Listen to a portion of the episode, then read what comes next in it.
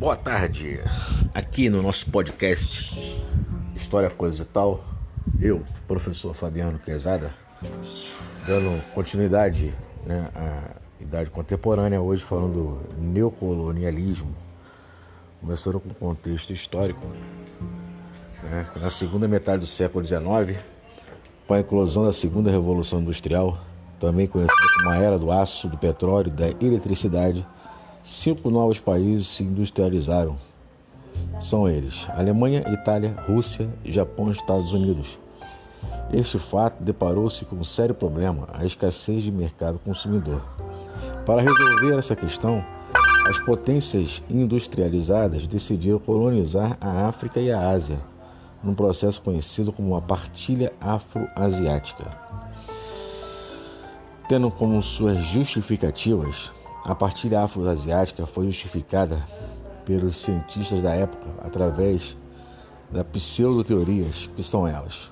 Primeiro, o darwinismo social, criada pelo filósofo inglês Herbert Spencer, que defendia a ideia de que o homem branco europeu, por ser o mais evoluído, possuía uma obrigação filantrópica, levar a civilização para os territórios primitivos da África e da Ásia.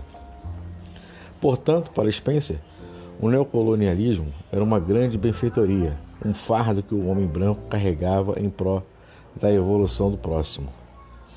Em segundo, predestinação metafísica, surgida na Alemanha, foi uma readaptação do pensamento cristão do século XVI.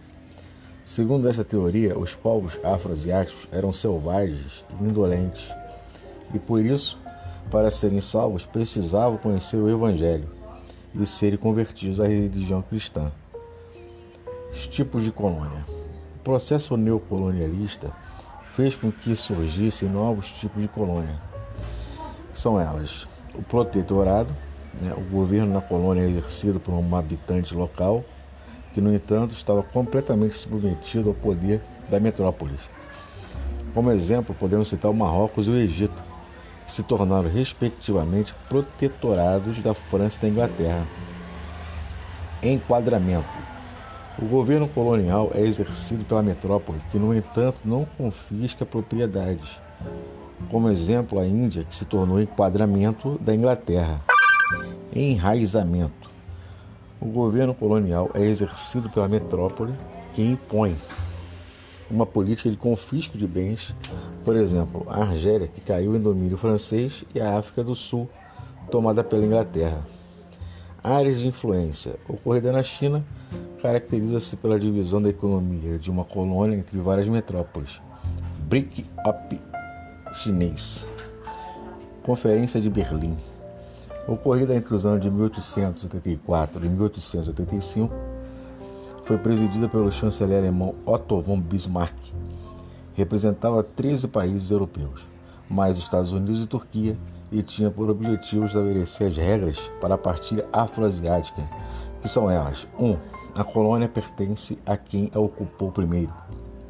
2. O Congo belga não poderia ser ocupado, pois conhecido como propriedade privada de Leopoldo III, rei da Bélgica. 3. As bacias hidrográficas dos rios Congo e Níger ficariam livres para navegação.